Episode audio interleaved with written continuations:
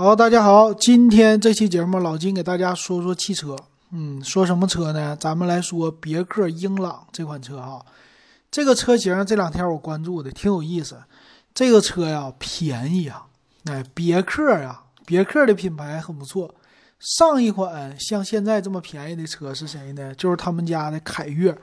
呃，出来的时间有有年头了。凯越后来降价啊，降的挺猛，七八万块钱。现在这个别克英朗啊，降到了多少钱呢？五六万块钱，就六万多，你就能，呃，这个裸车给他买到，全下来七八万块钱，你就能买到一个别克英朗。这个车型啊，已经开始跟国产的自主品牌可以相抗衡了，这售价。所以说，我觉得今天咱有必要唠一唠，挺好的这车。其实，这个我只是说好看啊，好不好用，好不好开，那个就仁者见仁，智者见智了，对不对？咱先来说这个车的造型吧。它的造型呢，其实正脸方面吧，挺好看的。这是他们家常有的一个正脸，非常的大气，很多人很喜欢啊。这也是别克家的一个家族式的前脸。呃，第一眼看起来呢，就是一个飞翔的小翅膀，啊，老金今天看的是二零二一款的，叫改款典范一点五升自动进取型，这个自动挡的车型啊，它的官方售价才多少钱？七点四九万，啊，这个价格已经够低的了吧？因为我觉得比它再低的车型，你在别克家你还真是找不着了，这是经销商的报价。呃，官方的指导价呢，十一点九九，然后有人提车了，最低提到七八万块钱，所以我感觉这已经挺好了，并且他们家还有一个动力啊，还有一个动力是一点三 T 轻混，四十八伏轻混，那发动机当然是三缸了，不是呃四缸发动机，但是轻混型的售价呢也是十一点九九，然后到时候也给你来个大折，折完了以后也是七八万块钱。呃，有全下来十万以内就可以把这个轻混车型到手，这已经是很便宜很便宜的了，是不是？然后这个车型的配置也还是 OK 的，所以老金呢看着这个就觉得挺好玩儿啊。这个车型你说跟传统的那些十万以内的国产家轿比起来，这配置已经不低了。那咱们先从这车的外观说起哈，车的正面的造型啊是别克他们家小飞翼那种的感觉。然后中网呢，相对于来说吧，这个中网是非常好看的，比国内的其他的车型其实看起来家族化呀，它的那种家族化的样子吧，大气一些。很多的中国家庭买车的时候，第一个选择就是这个车的外观不能差了，要大气。所以这个车的前面啊比较大气，两边呢，它的大灯。大灯的位置呢，其实是那种就比较斜着的，斜着的怎么说呢？中规中矩的吧，也不是什么飞翼式大灯啊，呃，比较的传统。但是呢，和他们家别克 GL 八的那个灯非常的像。这个灯的造型是怎么说呢？啊，灯的造型是这样的，就是像两个 C，两个 C 比较柔和的那种的小眼睛。啊，前面的保险杠呢还特别大，中间的中网其实不是像别人家那么夸张，哎，非常的不是那么特别的夸张，很收敛啊，这样的一个感觉。但是正面一看，这个车型它就好看，好看在哪里呢？就感觉比较的，就咱们说的啊，比较符合于这种中国人的传统的不夸张的内敛的这么一个造型，啊，这是它的一个前脸。然后侧面的这个机车型啊，没什么可说的了，就是属于普通的十万元家轿的那种的感觉，三厢轿车。呃，从 A 柱也是从前面挡风玻璃到后边挡风玻璃，看起来啊，它的也没有什么压低的翘尾翼啊这些的轿跑的感觉都没有，就是传统家轿。但是呢，整个的曲线还是比较的柔和的，车身的腰线呢也是没有什么运动感，就是家庭。代步这样的一个感觉，一点都没有夸张的。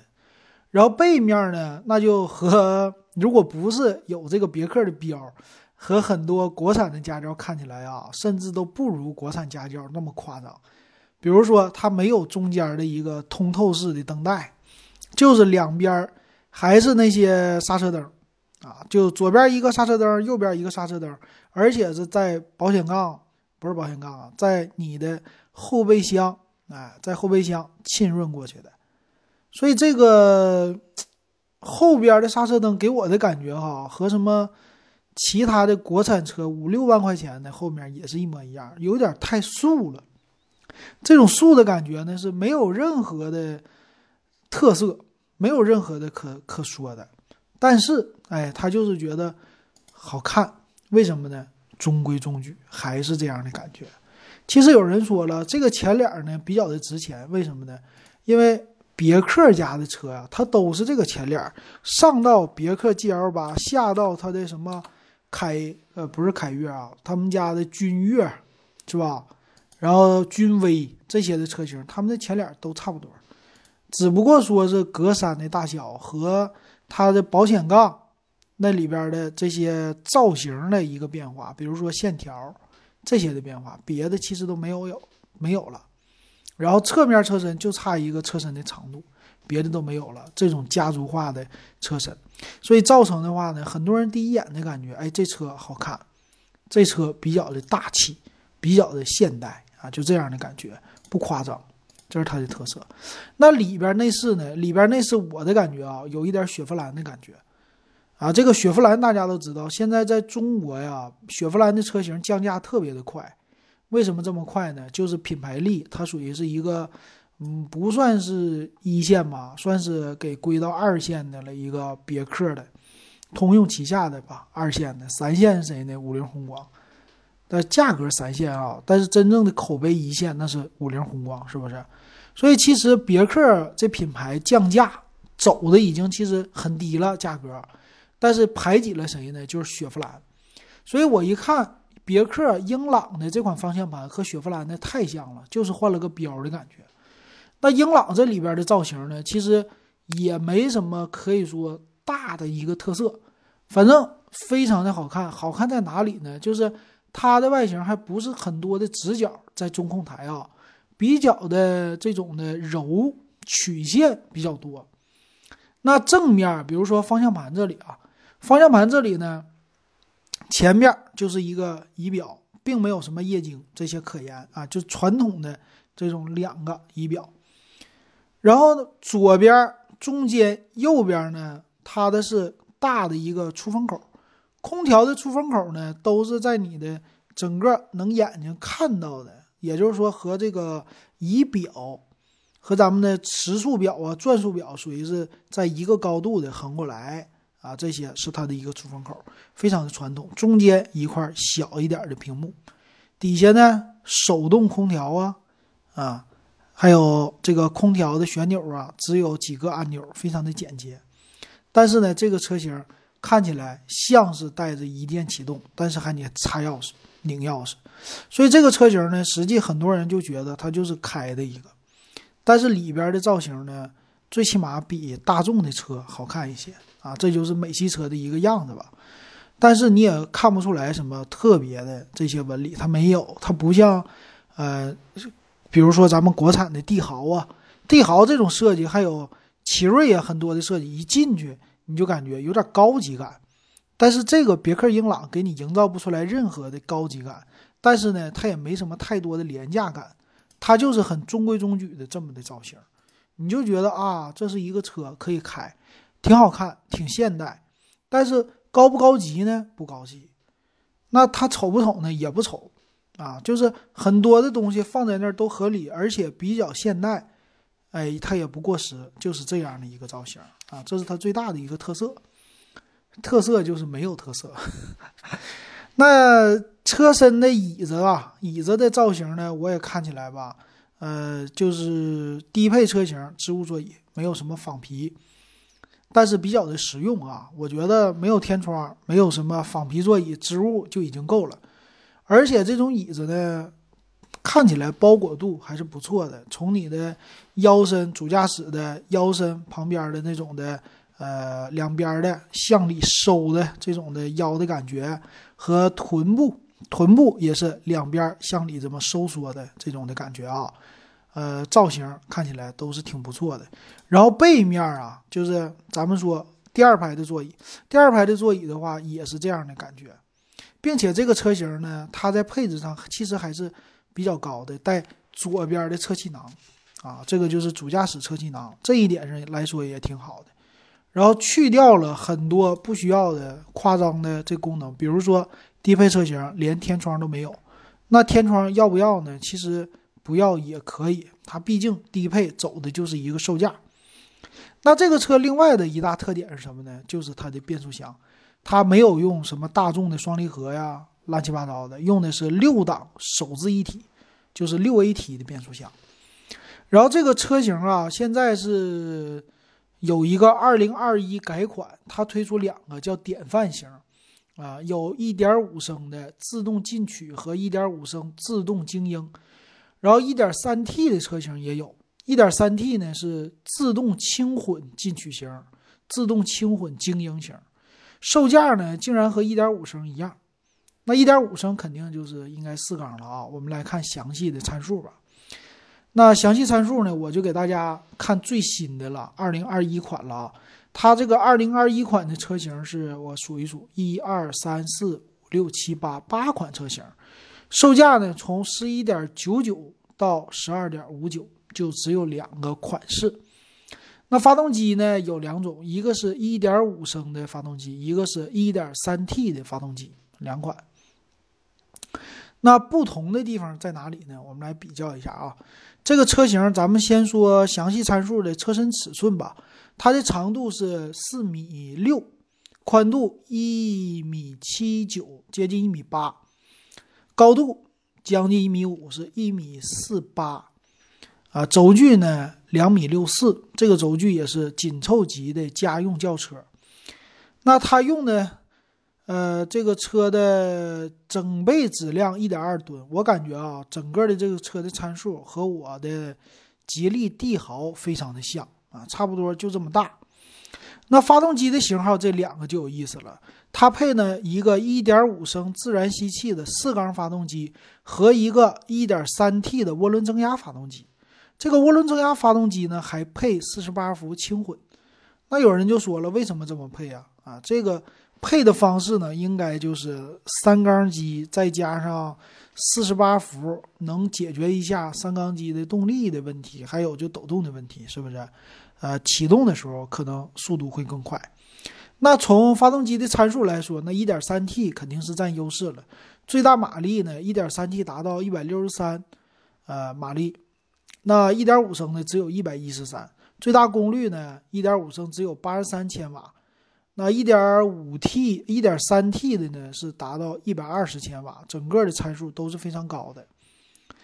那一点三 T 这个汽油加四十八伏轻混，很多人可能会觉得用这种的配置啊，如果是一个四缸机就好了，但是不可能。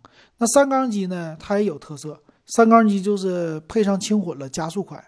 很多人喜欢年轻人啊，喜欢开快车嘛，啊，加速的时候有这个轻混加 T 的，那肯定是速度更好的。但是1.5升呢，它有一个耐用性，对吧？这就应该主打年轻和岁数大，对吧？有的家里边相对于来说上了一点岁数的，他想呢，我买一个英朗这个车，但我不喜欢三缸机，哎，他买四档四缸的版本就不错了一点五升。这个还能接受啊，肉一点没关系，加速慢没关系，应该是这么来想的，对吧？然后再看啊，这个车型的变速箱都是一样的，叫六档手自一体。这个变速箱呢，在这种价位来说啊，还是挺不错的。别人家呢可能有 CVT 呀，啊有双离合呀，但是他们家六 AT，怎么管咋说啊，这个变速箱还是比较的牢靠，比较稳定的。那助力方式呢？是电动助力承载式的车身，前面是麦弗逊，后边多连杆独立悬架。啊，这个悬架方式也还行。那整个的刹车呢，都是前盘后盘啊，有一个普通的手刹，不是电子手刹，手动的机械手刹。轮胎的尺寸呢，都是二零五五五十六寸的胎，后边带一个非全尺寸的一个轮胎，这也是 OK。那。二零二一款呢，它在安全气囊上也没有做什么减配，主驾驶、副驾驶和左边侧面的气囊啊，对于主驾驶的一个保护吧来说还是挺够的啊。然后带胎压监测，呃，ABS、EBD、车身稳定、ESP 这些都有啊，上坡辅助什么的没有。那后边的雷达呢？它们就有点区别了。低配车型呢没有后雷达，也没有倒车影像。中配、高配啊，它这不对吧？十二点五九万就是精英，咱这么说吧，进取型，哎，无论是哪种的进取型都没有雷达和倒车影像，精英型都有。精英型呢有定速巡航，这一点很好。全系呢它都用的是发动机启停的技术。带上坡辅助，刚才我说没有上坡辅助是错的啊，带上坡辅助。那精英版呢，配置高一点送天窗啊，普通的进取版没有天窗，全系都是铝合金的轮毂啊，带遥控的钥匙。那方向盘呢，全是塑料材质，支持手动上下调节，没有前后调节，嗯，这一点是比较差。那行车电脑呢？他说是彩色三点五寸液晶的全系啊，这个不是说啊全系是进取，进取和低配的版本是织物座椅，呃也有仿皮的，仿皮的是精英型仿皮座椅，然后中央扶手都带。低配车型呢，中间是没有大屏幕的，啊，高配一点的车型精英版是有一个七寸液晶屏是触摸的。带 GPS 导航啊，道路救援呢，应该是他们家自己的那个系统啊。然后有蓝牙，他们家的系统应该是安吉星吧，别克家的。然后车联网技术、OTA 升级啊，这些的都是中间大屏，全部都是精英型有。那精英和自动进取型啊，这两个差别多少呢？就差六千块钱，一个是十一点九九万，一个是十二点五九万，啊，差别非常小。那很多人可能想都不用想，那必须买这个十二点五九万的，对不？差的天窗、大屏、液晶屏，就这俩，再加上后倒车影像，这几个也值回来六千块钱了，包括定速巡航啊。但是作为什么，要是开网约车干嘛的，可能就会选低配版本了，因为那个天窗没啥用了。那精英型呢，它还有 LED 的这个大灯。低配的版本就是卤素的大灯啊，这个，那它其实这两个呢差别哈，主要来说还不是特别的大。然后后视镜呢是手动防眩目，呃，都是全系都是手动空调，呃，从这儿可以看出来啊，别的方面没啥了。它还有一个后排出风口，还有 PM 二点五的一个过滤，整个能看出来新推出的这个二零二一款呢。改款的车型，我觉得它是注重实用性的啊，售价呢也是比较低。那从汽车之家他们现在能看到的一个售价来看吧，自动精英型的就现在能看到两条吧，售价我看一下多少钱啊？这个只能说作为参考，因为这个车型呢，它走的是低价的一个路线，为啥呢？就走量。别克英朗啊，英朗一提起来，当年刚出来的时候，花个十万多、十一二万买下来的也大有人在。但是现在这车就便宜，厂商指导价，比如一点五自动啊，这个二零二一款的典范型，十二点五九万是吧？那真正买下来多少钱呢？汽车之家上网友们买裸车八万块钱，还有七万五的。这不排除开票，他故意开低的啊，那就按八万块钱算，全下来九点五万，十万以内你能买这车型还是挺不错的。一点五四缸，啊，这个别克的牌子好歹是合资，对吧？里边自动带天窗、带大屏导航，这不就可以了吗？很多很多人家里边不就是要这个吗？那至于油耗什么的，它肯定不能跟日系车比，保值能不能比？比不了，对不对？但是它就是便宜。所以这个是英朗车型的一大特色，它比谁都便宜，对吧？它上比谁呢？一线大众朗逸、轩逸、卡罗拉这几大牌子，下打谁呢？就是咱们国内的帝豪、艾瑞泽五啊，还有其他的一些这种的车型，这是上下都能打，它在中间夹着这么一个价格。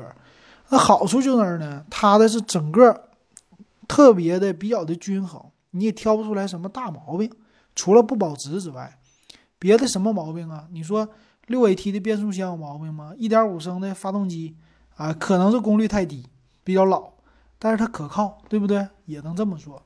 还有啥呀？外观可以了，里边的座椅也可以了，放皮，对吧？所以说很多这种的，呃，家庭用户来说的，还是对这个车型应该比较好的，比较喜欢的。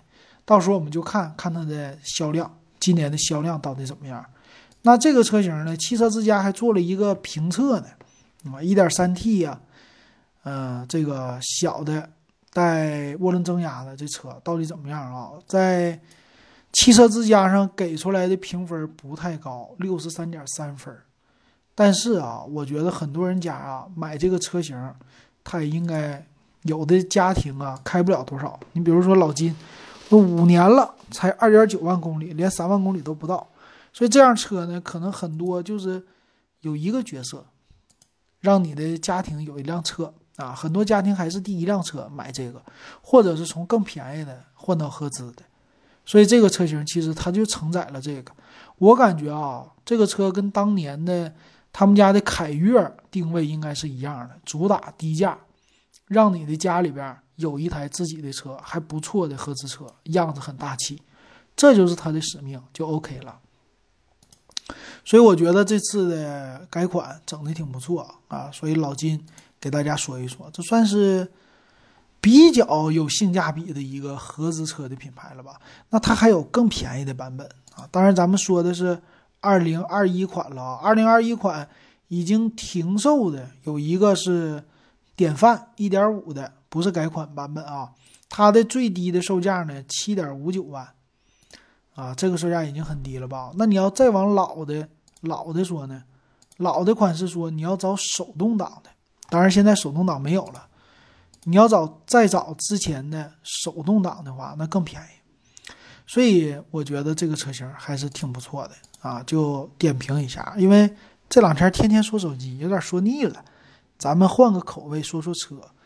然后最低配的别不是别克啊，吉利帝豪我也想说一说，但是今天咱们就不说了，时间有限啊。行，那今天就说到这儿，感谢大家的收听。